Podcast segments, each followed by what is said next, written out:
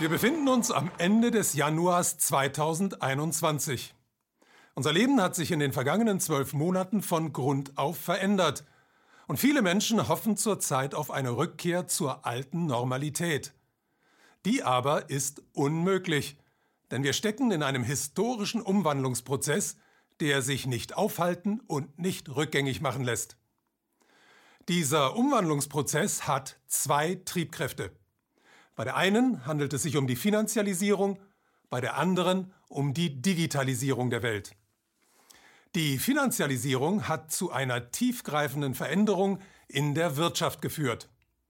Durch die fortschreitende Abschaffung rechtlicher Einschränkungen seit der Mitte der 1970er Jahre ist der Finanzsektor immer mächtiger geworden und hat sich in ein Casino verwandelt, das heute ein Eigenleben führt und von großen Vermögensverwaltungen wie BlackRock beherrscht wird.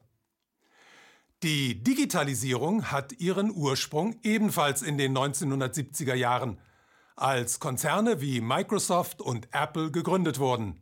Sie sind heute nicht nur Billionen von Dollar wert, sie kontrollieren und beherrschen auch die neben dem Geld wichtigste Lebensader der Wirtschaft, den Datentransfer. Beide Entwicklungen, also die Finanzialisierung und die Digitalisierung, sind eng miteinander verknüpft. So sind die Vermögensverwaltungen an allen Digitalkonzernen beteiligt, während umgekehrt die Digitalkonzerne ihnen ihr Know-how zur Verfügung stellen. Auf diese Weise ist eine Art Interessengemeinschaft entstanden, der digital-finanzielle Komplex. Dieser Komplex hat aufgrund seines Erfolges das Geld der Ultrareichen der Welt angezogen, deren Vermögen heute zu einem großen Teil von seinem Wohlergehen abhängt.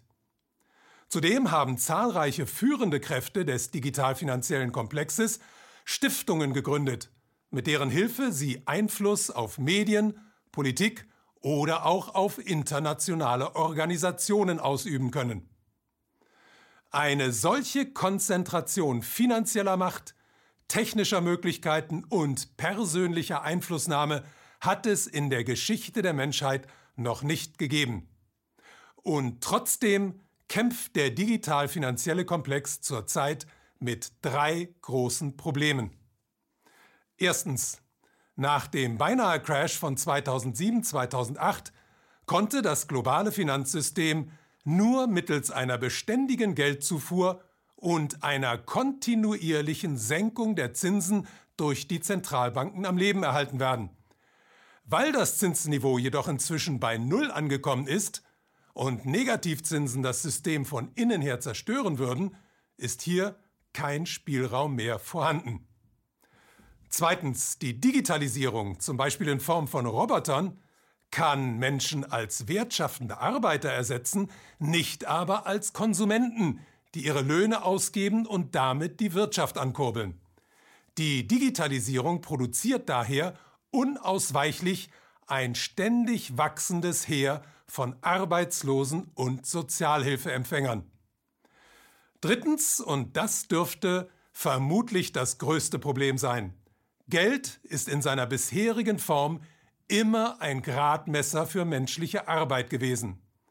Die eine Ware ist teuer, weil viel menschliche Arbeit in ihr steckt, die andere billiger, weil weniger menschliche Arbeit in ihr steckt. Wenn die menschliche Arbeit aber in vielen Bereichen durch die Digitalisierung entfällt, gilt dieser Vergleich nicht mehr. Das Prinzip des Geldes, wie wir es kennen und wie es vor tausenden von Jahren aus der Tauschwirtschaft entstanden ist, lässt sich mit einer immer stärker digitalisierten Welt auf Dauer nicht vereinbaren. Wie reagiert nun der digital-finanzielle Komplex auf diese Probleme? Wie wir in den vergangenen Jahren beobachten konnten, mit einer Doppelstrategie. Einerseits, indem er das bestehende System bis zu seinem bitteren Ende ausplündert und andererseits, indem er im Hintergrund die Vorbereitungen für ein neues System trifft, das vor allem einem Ziel dient, dem eigenen Machterhalt. Die Plünderung erleben wir seit der Krise von 2007-2008, wobei das Tempo im vergangenen Jahr erheblich verschärft wurde. Das hat dafür gesorgt, dass der digital-finanzielle Komplex mehr Geld und mehr Macht als je zuvor an sich reißen konnte. Allein zwischen Mitte März und Ende Dezember 2020 hat das Gesamtvermögen der Milliardäre weltweit um 3,9 Billionen Dollar zugenommen. Gleichzeitig ist der Lebensstandard von 1,6 Milliarden Menschen zum Teil drastisch gesenkt worden. Heute hungern nach Angaben der Vereinten Nationen 130 Millionen mehr Menschen als vor den Maßnahmen. Wir haben es also seit einem Jahr mit dem schärfsten Anstieg der sozialen Ungleichheit aller Zeiten zu tun. Diese extreme Entwicklung führt natürlich zu ungeheuren sozialen Spannungen, die sich mit Sicherheit in der vor uns liegenden Zeit entladen werden.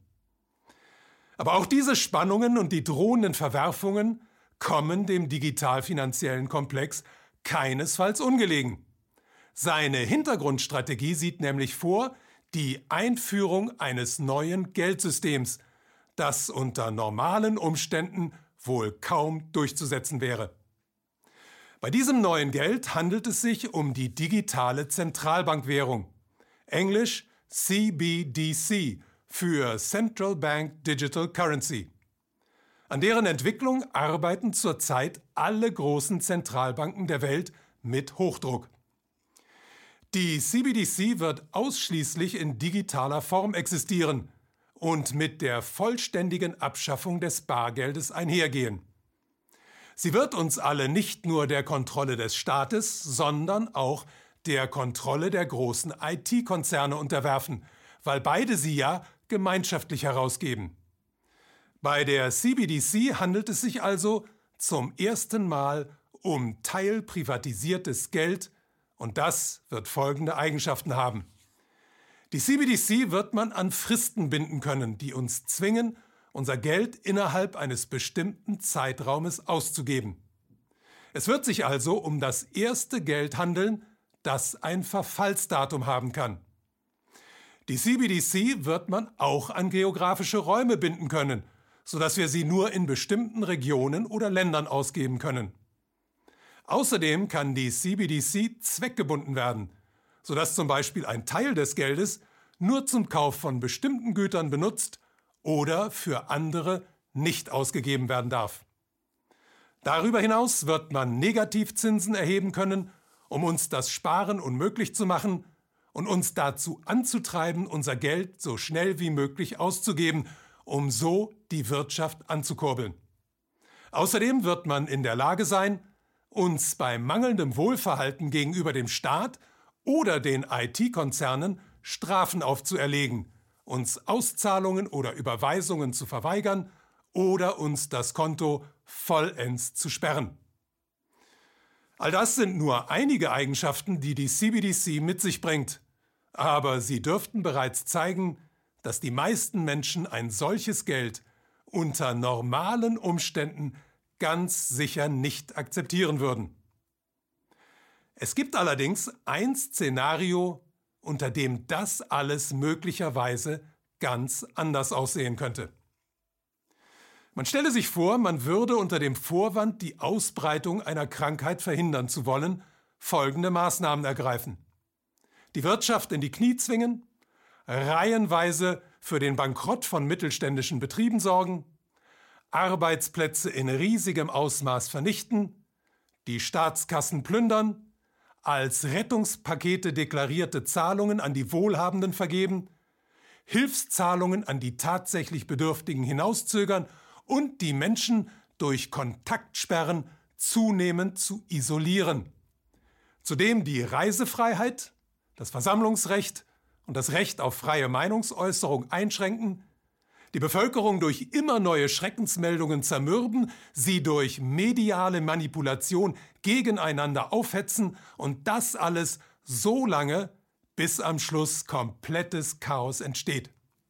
Und dann würde man denen, die am Boden liegen, gewissermaßen als Rettung ein universelles Grundeinkommen anbieten, das allerdings an eine Bedingung geknüpft wäre, die Eröffnung eines digitalen Zentralbankkontos. Könnte es vielleicht sein, dass man die digitale Zentralbankwährung so ohne großen Widerstand einführen und die Falle auf diese Weise zuschnappen lassen könnte? Und wenn es so wäre, wäre es dann nicht dringend geboten, dass wir uns alle einem solchen Prozess unter Einsatz sämtlicher uns zur Verfügung stehenden Mittel widersetzen? Die Zeit ist mehr als reif für ein demokratisches Geldsystem. KenFM ist crowdfinanziert und unabhängig. Leiste deinen Beitrag zu freier Presse und unterstütze unsere Arbeit finanziell. Wenn du zukünftig keine Beiträge verpassen willst, abonniere den KenFM Newsletter und installiere dir die KenFM App für iPhone und Android. Weitere Informationen auf kenfm.de/support.